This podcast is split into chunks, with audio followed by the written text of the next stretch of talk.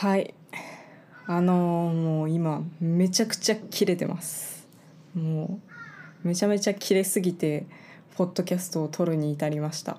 いや皆さん今日何の日か知ってますか？なんかカラスも鳴いてますね。まあ私は今日が何の日かさっきまで知らなかったんですけど、まあ、今も何の日かちょっと分かってないですね。ととにかく祝日なんですよね今日。なんだろう。夏っぽい祝日だと思いますけど海の日とかね。いや市役所に行く用事があってで今日仕事休みだったんでまあゆっくり起きてね身支度して市役所に行ってみたらやってないんすよ市役所。いやいやいや。まあ私今会社員なんですけど農業の会社なんでね休み1日しかないですしいやこのたった1日の休みの日に市役所が休まれてちゃ困るわけですよ。本当にねもうブチギレです。マジで。本当に私にとってやっぱり警察と役所は敵っていう感じなんで。なんで警察が敵かっていうと私一時停止違反で捕まったことあるんですよ。めっちゃダサくないですか？あとバスレーンでも捕まったことありますね。大変です。生きるのむずい。はい。まあ皆さんえーそうですね。最初の挨拶。こんにちは。グレッチ。えーパルサーの探し物今回で16回目になったみたいですね。16回も続いてたってことにちょっと驚きが隠せないですけど、まあ、この番組はですねあの私がこうスイスで農業をしていた頃のですねエピソード紹介をしたり、まあ、暮らしのお役立ち情報をその他探求していくバラエティ番組となっております。はい。まあまあまあそのね怒りを抑えつつ、まあ早速あの今日のテーマ生きて鳥がうるさいな。鳥もよう鳴いとる。はい。あの鳥と戦いながら録音していきたいと思います、えーさて今日のテーマなんですけれどもスイスのとある有機農家の1週間スケジュール夏編ということで話していきたいと思います。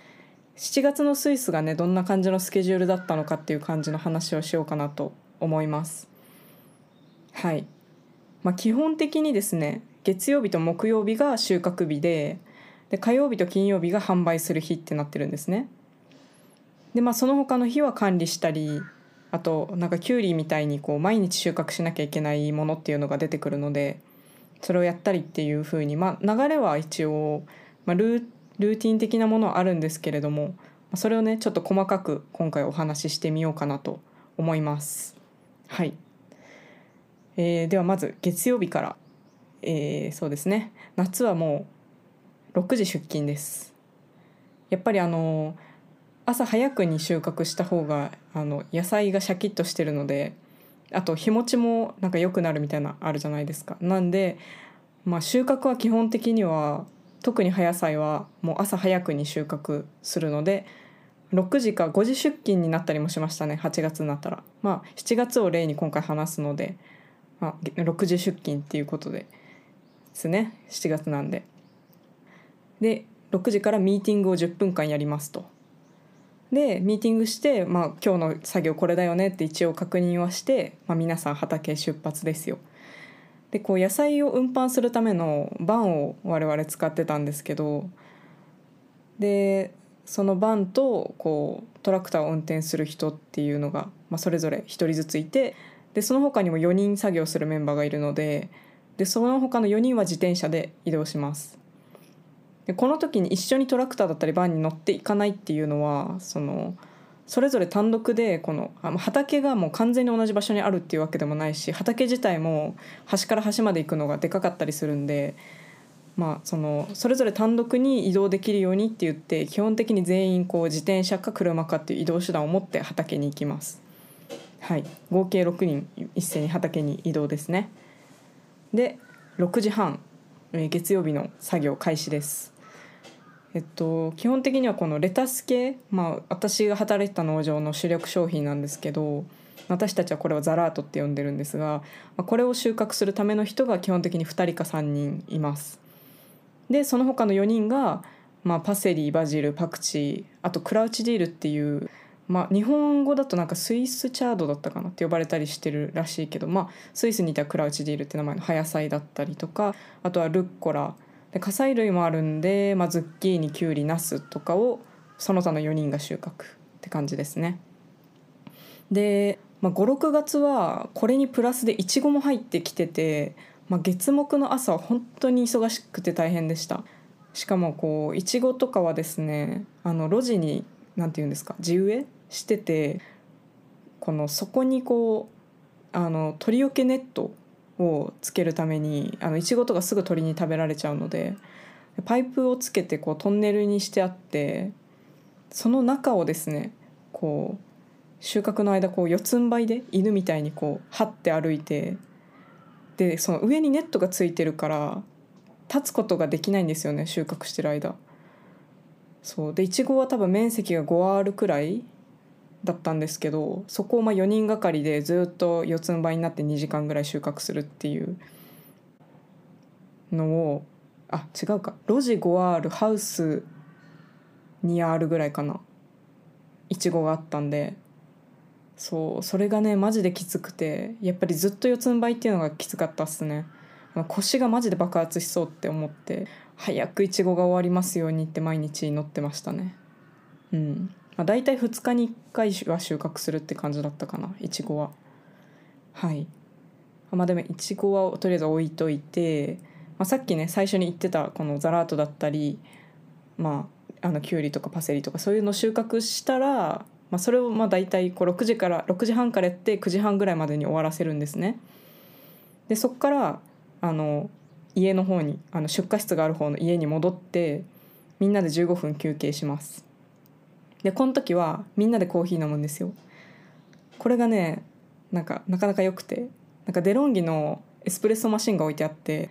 でそのコーヒー豆と牛乳と砂糖はあのシェフたちがあの買っといてくれてるんでそれを私たちは勝手に飲んでよくてこれがね嬉しいサービスだなって。なんか別にそのお菓子とかは、まあ、各自持参って感じだったんですけどなんかエスプレッソマシーンが置いてあってそのコーヒー飲み放題飲み放題っていうかまあ1杯しか飲まないけどっていうのがめっちゃ嬉しかったですね。はい。でまあ休憩してでまあ移動時間も含めると結局ここで10時ぐらいになっちゃうんで、まあ、10時からその9時半までに収穫してあった野菜たちを洗うんですね。そう結構洗い方もねいろいろもう野菜によって全部洗い方違うんでこれも最初覚えなきゃいけない作業の一つだったんですけど、うん、そのレタス系はこの1個のケースに8玉ぐらい入れてそれをこうシャワーを使って大量に水を上からかけてでその水はこう若干切るっていうかびしゃびしゃわりかしびしゃびしゃのままかけて若干水切ってその上からあのポリ袋かけて冷蔵室に入れるっていう感じですね。うん、であとパセリみたいなあのなんか葉野菜とか香草とかはこう水桶があるんですけど水桶にたっぷり水をためてこうその中で洗ってまたこれも若干水を切ってわりかし水を含んだままこう袋をかけてみたいなことをやってまた冷蔵室にしまうって感じですね。うん、なんかこのパセリとかは収穫の時に大体 50g ずつぐらいかな豆分量なんですけどなんかいい感じの見た目になるように ななんていうのかなそのじゃブロッコリーみたいな見た目になるように束ねてそれを輪ゴムで留めてあるんですよ。それをこうバシャバシャっと水桶の中に浸す感じですね。うん、なんとなく表面のゴミ取るプラス水分を含ませますっていう感じの洗い方です。はい。あとベビーリーフみたいななんかこの塊のレタスとはまた別でベビーリーフみたいなのも収穫してるんでこれも水桶の中に浸して洗いますね。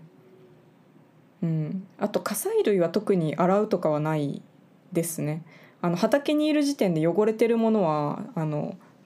布を持って行って拭いてくるって感じですねまあ、きゅうりとかはそうそう汚れないですけどあのズッキーニって結構汁が出るじゃないですか。なんでこう収穫畑に収穫で入る時は一旦ちょっとバケツを持って収穫してでそのケースにしまうんですけどその時に一本一本汚れてないか軽くチェックしてなんかベトベトズッキーニのベトベトがついてるものはその場で布で拭いてからこのケースにしまうっていうやり方をしますね。うん、このケースにしまう時が結構ポイントでこうサイズを揃えつつ綺麗にしまっていくんですね。あのここで綺麗にしまうっていうのがかなりポイントなんですよ。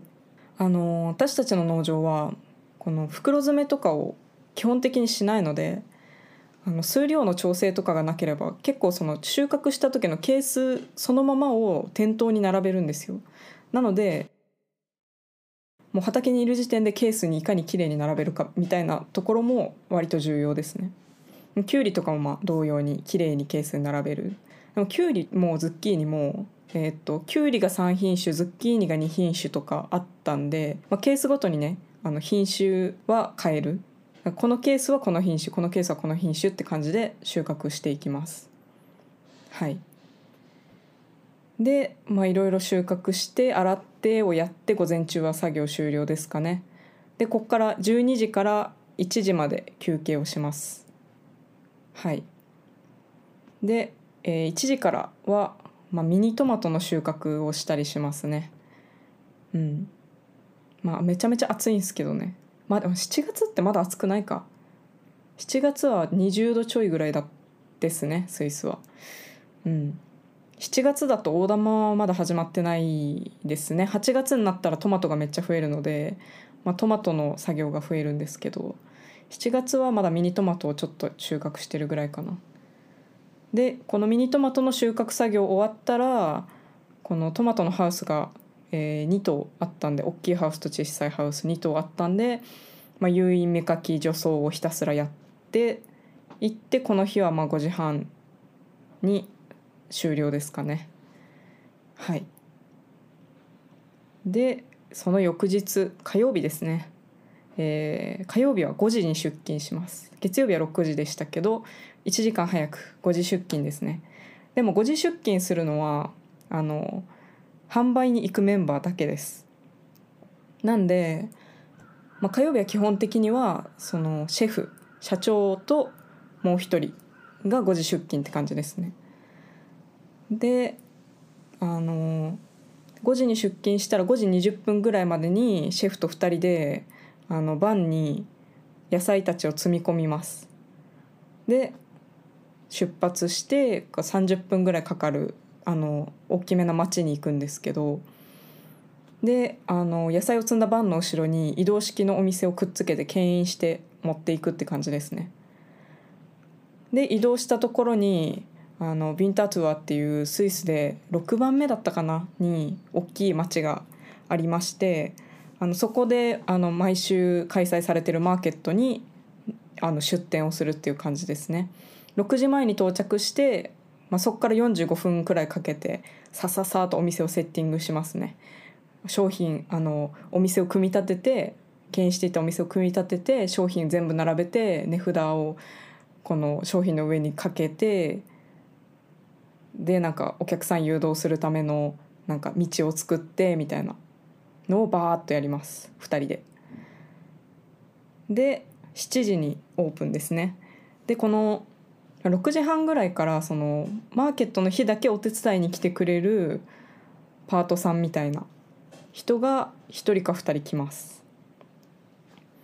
で7時にオープンしてそこからバーッと野菜売りまして11時までですね。11時クローズです。これは11時に絶対お店閉めないと警察があの来るので、まあ、急いで片付けます。30分で片付けて11時半にはもう撤収ですね。でそこから30分移動して家に着いたらまた12時からお昼休憩という感じです。でマルクトでのこの細かい仕事内容っていうのはまた別の回で取り上げる予定ではいるのであの、ね、どういうふうに売ってるのかとかいう話は今回は省略します。ちなみにですねこのマルクトに来てないメンバーっていうのはあの家でこう玉ねぎとかニンニクの出荷調整とかをやったりしてますね。あの基本的に葉っぱついたまま収穫して乾燥させといて貯蔵してあるんですよ。なんでこう頭をちょん切ってこう見た目をきれいにするっていうのを全部手作業で我々やらなきゃいけないので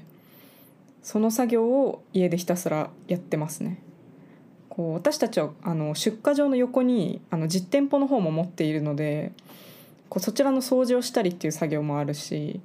こう店舗限定で販売する商品をその日の朝に収穫して午後出せるようにするっていう作業とかそういうのをマルクトに行ってないメンバーは家でやってますね。はいで12時から休憩して14時から2時間休憩して午後の仕事スタートです。まあ、この日はその5時出勤してるメンバーは多分お昼はねちょっと仮眠でも取れよっていうことなんだと思うんですけど、まあ、休憩が長いです。はいまあ、でも冷静に考えたら5時に出勤してんだから仕事12時で終わりでもよくねっていう感じの休憩ないですからマルクトの日は。5時からいいって。あの多分車に乗ってる時間を休憩と捉えてるんだろうけど別にシェフと2人っきりで車乗ってる時間を休憩とするかどうかっていうのはちょっと微妙なラインじゃねって私は思ってたんですけどまあまあまあそれがねここの農園のルールなんで。はい。まあ2時から仕事ですね。でまた15分かけて畑まで移動してであのこの日はね冠水をしてますね。こう2人がかりでまずは灌水用のパイプを運びます。でなんかパイプとスプリンクラーを設置するんですよ。で大体これが 10アール くらい一反くらい一気に水かけできるあのスプリンクラーなんですけどこれを設置して30分くらい回すっていう。だこの一反分水かけるためのスプリンクラー設置するのに2人がかりで30分かかるっていうなかなか大変なあれですね。なかなかむずい、えーこれはそうですね。まあ暑すぎるんで雨が降ればねこの作業もいらないですけどさすがに水かけないと特にレタス系とかね枯れちゃうんでしっかり水はかけます。でこの水やりが終わったら、まあ、インゲン収穫してるメンバーとかがいるのでそっちと合流して、まあ、インゲン収穫したりっていうのをやってで3時くらいまで作業したら家に戻ってまた休憩ですね。コーヒーを飲んで。でこれいつも思うんですけどこの補助で休憩した方が絶対効率はいいですよね。ただこう畑にトイレがないのであの絶対トイレに行けるようにっていうことで必ず畑から戻ってくることに、まあ、してるんだろうなとは思いますね、まあ、やっぱ組織で動いてるので効率が悪かろうとここはしっかり休憩ということですね。で、えー休憩終わってまた4時半ぐらいから畑に戻ってこうレタス系のものたちが植わってるエリアを除草してますね。こうスイスにいた時ってこう路地は一切マルチしてなかったんですよ。でビニールマルチも有機マルチもこのなんか敷きわら的なのも何にもしてなかったんでこう普通に生えてくるんですね。まあ全然日本よりはあの草の生える勢いとかはあの大したことないとは思うんですけど、まあ、生えてはくるんでこれ全部手作業で除草してます。でなんかこう三角法的なやつがあって、まあ、三角法っていうかなんか三角法の三角じゃなくて四角いのがついてるみたいなのがあるんですよ。それでこの畝とか通路とかに草が生えてるとこをひたすら表面を削っていくっていうめっちゃ地道な作業を行います。はい。で私はこの日は朝5時に出勤してるので4時半で上がっちゃいます。他のメンバーは5時半までこれをやって終了って感じですね。はい。結構ねいろんな作業を回していくことが多いですね。基本的に2時間区切りぐらいでどんどん別の作業を毎日やってる気がしますね。で次水曜日。水曜日はですね、えー一応収穫してますね。玉ねぎと人参を取ってます。玉ねぎはあの普通のあの想像する玉ねぎじゃなくて多分葉玉ねぎってやつになるのかな。なんからっきょうみたいな見た目の玉ねぎがあるんですけどあっちではフルーリングツイベルっていう春玉ねぎ直訳すると春玉ねぎになるんですけどそれを取ってましたね。葉玉ねぎを収穫したりあと人参も収穫してました。でこの人参は葉っぱ付きのまま販売するんですね。なんか上ちょん切らないで葉っぱをつけたまんま後でこのなんだろう調整室に持って帰ってこれをきれいに洗って土とか全部落として輪ゴムで留めるんですよ。そう。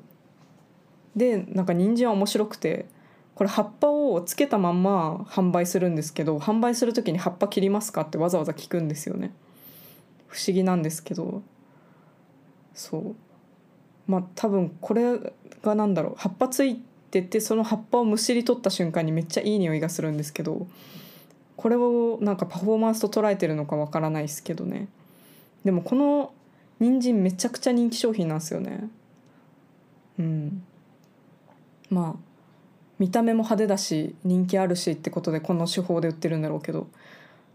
うん。なんか結構独特だなって思いました。はい。で、まあ、きゅうりはやっぱり毎日収穫しなきゃいけないのできゅうりの収穫も行きますね。きゅうりはさすがに路地ではなくてハウスの中で栽培をしております。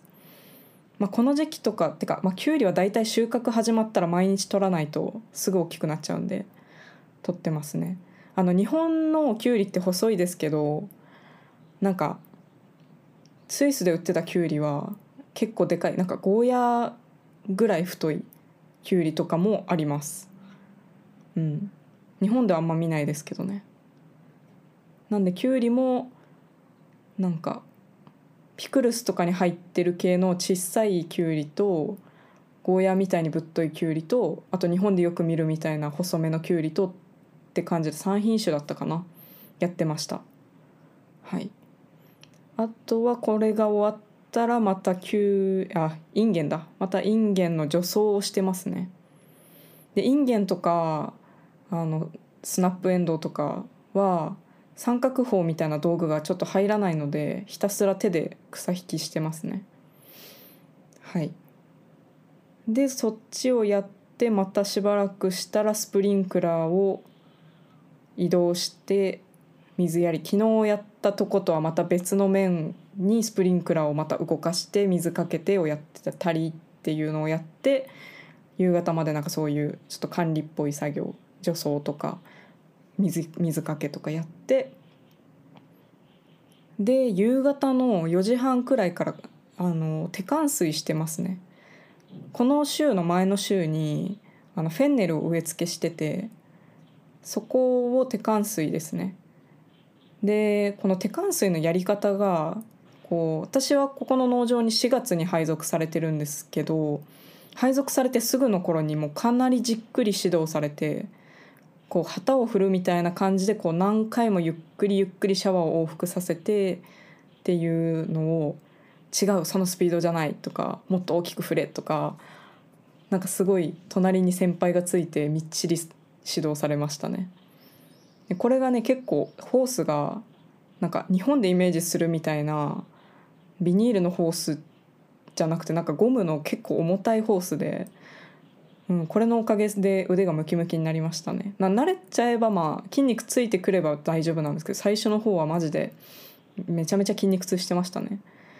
はい。で、まあ、腕をムキムキにしつつこう手関水をしてで、まあ、それを覚えてから結構私がこうこのなんだろう植えたばっかりの苗を手関水する役目担当みたいになっていきましたね。多分このこのなんだろうホースでシャワーでかけるっていう作業をわり、まあ、かし重要って捉えてるっぽくてあのなんか短期で辞める子じゃなくてなるべく1年以上勤める予定のある子に覚えさせたいのかなっていう感じの雰囲気でした。で他の作物もこう露地物はね植えた最初の週は手冠水してるのであのだからザラートレタス系とかも手冠水しますねあと油中とかも植えてたりしたんですけどはい。であの畑の横にですねマンホールみたいなのがあってそこからこうがっつり水を引けるように水も整備されてるので全然便利ですね。水はあの豊富にあるという感じでした。そうシェフがね水代が高いらしくてすごいあのちょっとでも出しっぱにしてるとすぐ怒られるっていう水を大事にしろっていうのがよく言われるあれでしたね。はい。でこの日は6時に出勤してるので、えー、5時半に作業終了となっております。で木曜日ですね。6時に出勤をまたします。で翌日の金曜日が販売デーなのでこの日はたくさん収穫をします、まあ、午前中は月曜日とほぼほぼ同じ流れの作業になるんですがただこの金曜日はこう、ね、週末を控えてるので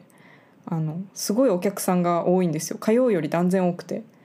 火曜の倍ぐらいの量を収穫してます。で夏場は本当に冬よりも商品点数も断然多いのでこう一日中何かしら収穫して終わるっていうことが多かったですね。割と。はい。でまあ木曜日はだいたい火曜日と一緒なので次金曜日、まあ、金曜日も火曜日その火曜日の販売の日とほぼほぼ同じ作業にはなるんですけどあのこの日は商品点数が多すぎて火曜日に使ってる番には商品を積み切ることができないんですね。なんでこの日はでかいトラックをリースしてきててそれに乗せていきます。で連れていくメンバーも火曜日はシェフともう一人の2人で行くんですけど大体3人朝集合しますね。5時に。ただこの積み下ろしの時に商品点数が多いから大変かと思いきやこのトラックをリースしてきててあの積み下ろす時にトラックの蓋が昇降するんでこれに荷物どんどん乗せてあのウィーンってこうボタンで蓋を上げてってやるだけなんで火曜日にバンに乗せるより断然楽です。バンの時はなんかラダーを下ろしてなんか車椅子乗せるみたいな感じのラダーを下ろしてそこにこの車輪がついてるやつであの乗せるっていう作業があるんでそれは結構大変でなんで金曜日の方が私は好きですね。でまた休憩して2時から作業ってことででこの日は午後は、えー、レタス系の定食をしてますね。新しいの植えてます。12品種くらいこういろんなレタスをねあの一畝に植えていくんですけど大体200株ずつ植えたぐらいでチェンジしてっていうまた違う種類植えてっていう同じ上にいろんなの植えるんですね。だから 80m ある畝に2畳植えでこうカラフルにいろんなレタスを植えていくっていう感じで、うん、育ってくるとかなり見た目がいいので、はい、映え映えって感じですね。で土曜日ですね。土曜日は半休があるのでこの日は5時間だけ働きます。なんで6時に出勤してあの休憩もあるんで11時半まで作業ですね。あの金曜日の午後に始めた定食作業を引き続き行ってますね。でまた10時にコーヒーブレイクしてでまた引き続き定食ですね。で植えた後に畑の周りに柵を設置します。これなぜかというとですねあの私たちの畑の周りってあの地域住民のお散歩ロードになってましてめちゃめちゃ犬散歩させてるんですよみんなが。うん、なんか犬散歩させてる人がマジで多くてほとんどリードつけないで散歩させてるんですね。どんなよって日本だったらありえんだろうって感じですけどなんで畑に犬が入ってきちゃったりするんですよ。でまあしっかりしつけされてる犬はこう畑に入ってこないんですけどやっぱりしつけできてない犬っていうのもいるんでいやなんでこうね植えられた後のねこうレタスの上を犬に歩き回られちゃたまったもんじゃないんでなんでこう犬に配慮最大限配慮して我々が畑の周りに柵を設置するという。いやこれねだから30分ぐらいかけて柵設置してるわけですよ。どんなよって感じですけど。まあまあ優しい世界ですね。いやもうマジで忘れない。ライナーとかいうちっちゃい犬。そうおばあさんが飼ってるねライナーがねめちゃめちゃ入ってくるんですよ。これチビ犬なんですけどマジで畑に入るのが好きでライナーにマジで荒らされまくるんでこれをねやられないために我々は一生懸命柵を設置するっていう。はい。でその週のお仕事は終わり。えー、土曜日の午後から日曜日まではお休みという感じですね。はい。いかがだったでしょうか、まあ、大体こんな感じですねまあもちろんそのあのその週によっていろんな管理作業の順番だったりこう新しく植えたんでなんか誘引があったりとかいろいろ作業は細かくはもちろん変わるんですけど大体の流れはこうです。まあ、8月に入ったらインゲンとかスナップエンドウみたいな豆系が終わっちゃってミニトマトと大玉トマトの収穫がどんどん増えてあとスイカも植えてるんでスイカの収穫も入ってきたりあと6月にかぼちゃとか芽キャベツも植えてるんでこのあとそれの管理だったりなんか除草とかも始まっていく。あとスイートコーンも植えてたわ。まあとにかくねいろいろ商品点数が多いので、まあ、ブロッコリーカリフラワーもあるし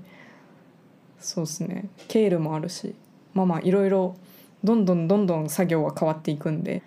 常にだから毎朝毎朝ミーティングして今日はこれがあるね何何が終わってないねっていうのをめちゃめちゃミーティングが重要になってきます。うん、マネージャーはもういつも頭の中パンパンだと思いますけどすごいなめちゃめちゃなんだろうなそういういろいろ経理もやってこの苗の注文もやってとかねすごい仕事多かったと思うけど、まあ、私たちのだからマネージャーシェフィンですよね。だからシェフィンの仕事量って言ったらすごいなって思いますね。まあ、作業もねさすが経営者だけあって誰よりも手さばきとかも素晴らしいですし本当に尊敬って感じでしたね。はい。ということで今日は本編の方はこの辺で終わりかなと思うんですけどあこの前あれですね。ツイキャス撮りましたね。2時間くらい。喋ること何も決めてなかったんで普通にぐだってましたけど。まあ馴染みの人もねあの来てくれたし、まあ、ポッドキャストは聞いてないんですけどツイキャスで農業って検索して来たよみたいな初見さんとかもいてうんまあいつもとは違う感じで喋れたかなっていう感じでした。あのなぜツイッターのスペースではなくツイキャスなのかっていうところなんですけれどもあのスペースってやっぱり見ようと思えばこう誰が入退出してるか見えちゃうから気になるなって私は 思っちゃうしあとスペースって基本的にはフォロワーしか来なさそうじゃないですか。なんかこうツイキャスってこのツイキャスにいつもなんとなくいる人っていうのがいてあのリスナーさんですよ。なんか誰を見るって決めてるわけじゃないけどなんとなくツイキャス開いてやってる人いたら見るみたいな層がいるんで、まあ、そういうなんか思いがけないリスナーさんに出会える可能性があるのでそう私みたいなこうフォロワーのあんまりまだ多くないポッドキャスターは、まあ、別にツイキャスでもだからスペースとかでもしリスナーが1人しかいなかったらそのリスナーの方気まずくないですか？なんか退出していいのか？なみたいになりません？なんでツイキャスにしとこうかなと思って。あとは、まあ、10年くらい前によくツイキャスやってた時期があってその時は全然農業の話してたわけでも何でもないんですけど、えー、ツイキャスに愛着がねあるので、まあ、こうイニシエのプラットフォーム保存会としてちょっとツイキャス使ったろうかなみたいな。私はこの中高生の頃は割とニコ生とニコ動ヘビーユーザーで、まあ、その後にツイキャスが出てきてまあ、今やほとんど YouTube ライブに、まあ、ニコ生とかにいた方々映ってっちゃったんですけど、まあ、早すぎてついていけないっすよね。なんか TikTok ライブとかも今ありますしね、まあ、インスタライブもあるか。TikTok とか私ユーザー登録してないっすからね。いやなんかもう見るもの多すぎて TikTok まで見てられんわと思って。なんか TikTok 見るのめっちゃ好きな友達が TikTok 見始めたらマジで時間なくなるみたいなこと言ってたんでそう。なんか怖いんで TikTok はもう基本的に見てないです。はい。まあツイキャスの方はねツイキャスというか生配信数ヶ月に1回は、まあ、今後も配信していこうかなと思っているのであの皆さんその際は是非ツイキャスの方あの特にコメントしなくてもいいですし作業用 BGM にでも聞いていただけたらと思うので是非いらしてください。多分アーカイブ残さないかな。あのまともな内容話してないのではい。まあでも今後もやっていきたいと思います。えー、本当にこのところですね。人間が働いていい暑さじゃなくね？っていう。めっちゃ暑くないですか？本当に。あの私今沖縄にいるんですけどやばいんですよね本当に。10時半から3時くらいまで外で作業するとマジで命の危険を感じるというか。いや会社員なんで結局日中作業しなきゃいけない感じになっちゃってるんですけど社長に掛け合ってねどうにか昼間働かなくていいようになんだろう早朝とかだけ作業して日中は事務作業とかにできねえのって今ねいろいろ言ってるんですけど本当にやばいっすね暑さが。うん、気温34度で湿度87%以上とかで完全に晴れマジでやばいっす。ま皆さんもねあの日本沖縄以外もやばいと思うんでくれぐれも体調にはね気をつけてやっていきましょう。ただねいいこともあってあの日焼けめっちゃするんすけど毎日こう水飲みまくって限界まで汗かきまくってるのでめちゃめちゃ肌が調子よくてですね。焼けてるのに肌はツヤツヤですね。最高ですね。これはマジで農業のいいところです。あとは 仕事終わりにいろんなものの味が濃くなるんですよ。なんかチョコレートがマジで麻薬みたいになっててなんか普通の板チョコとかでもやばいなんか脳に衝撃が走るぐらいうまいしあと私が最近ハマってるのはアルフォートの塩バニラ味。めちゃくちゃ美味しいアルフォートの塩バニラ。味濃すぎてやばいっすよあれ。いやまああの最近はもうスイスのこと忘れかけてるくらい日本の生活に染まりきってるんですけれどもあの趣味とかが完全に戻っちゃいましたね。私スイスに行ってた頃とある趣味に目覚めましてそれ美術鑑賞なんですけどあの絵画見るのにハマっちゃって週末だったり旅行のたんびにね美術館に通い詰めて夜は美術史勉強していやいや農業じゃなくて一体私は美術の勉強をしに来たのかいっていうぐらいひたすら美術の勉強するっていう。うん、で、まあ、日本帰ってきちゃいてそれでねあんなに美術ハマってたのに結構モチベ下がっちゃってるんですよね。うん、いやだから向こうにいるとなんだろうめちゃくちゃ有名な洋画を週末の旅に簡単に見に行けるっていう世界観だったもんで、まあ、それがなんか楽しくてなんかやっぱり有名な絵って有名な理由があるんだなって思うぐらい結構エネルギーがあってそれを浴びるのにねめっちゃハマってたんですよね。こう私はあの美術館に行き始めた頃っていうのは今よりももっと、まあ、まあ今だってこう美術に興味持ち始めて1年も経ってないくらいなんで全然にわかっちゃにわかなんですけど今よりさらに知識がなかったんですよ。でまあウィーンの美術史美術館ってとこに行っていきなりカラバッチョに感銘を受けるみたいなこう予備知識なしでなんかウィーンに旅行したからって言ってとりあえず美術史美術美術館に行くみたいなことをやっちゃってるんで予備知識なしのめっちゃすごい発見しちゃうみたいなことをやってためっちゃ尊くないですか？でウィーンといえばやっぱりクリムトとかなんですけど対してクリムトとかにね注力してないというか今はめっちゃクリムトとかエゴン・シールとか大好きなんですけどあの時は分かってないですよね。だからもうベラスケスとかもあるんですけど美術史美術館。いやもっとガチで見とけばよかったなって今思うと結構流し見しちゃってるというか4時間とかしか行ってないんで美術史美術館あそこ本当は丸2日かけて見るぐらいな多分今だったらねなんですけどその初めてだからこその見方みたいなのをしてるんですよね。うんまあ、年代とか画風とか流派とかそれこそめっちゃいろいろあるんですけどなんとなく見てるんでねその当時は。でも今思うとそれもだからめちゃくちゃいい旅だったなと思ってでその時と同時期にミュンヘンとかも行ってるんですけど今だったらこうもっとねこのカンディンスキーみたいな青騎士ミュンヘン分離派みたいなところにフィーチャーして見るんだろうけど当時はねただなんとなくピナコテイクとかに行ってるんでまあでもそれでも今だったらカンディンスキーとかめっちゃ見るだろうなとか聖地巡りするだろうなって思うけどピナコテイクでまさかのフラゴナールあのフランスの画家とかを発見したりとかしてるんで。うんまあ、でその後ね、まあ、スイス国内もだしパリにも行ってるしスペインもイタリアも行ってるんですけどなんかねこう価値観もなんだろ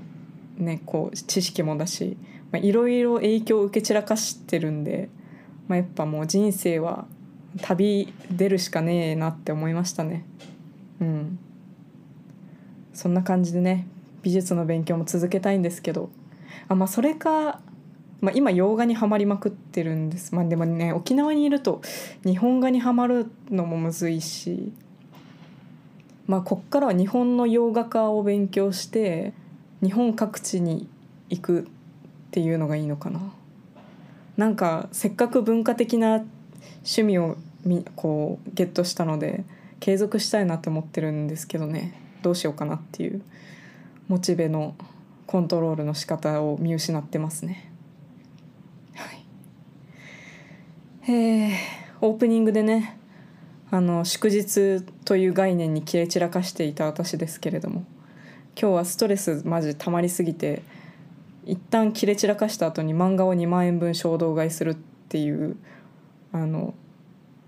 ことをやってしまいました。まあ怒りをあの創作活動に向けていこうということで今日は2万円失っただけでなくポッドキャストまで撮って終わろうと思ってこういう感じになりました。皆さんでは次回も聞いてください。あで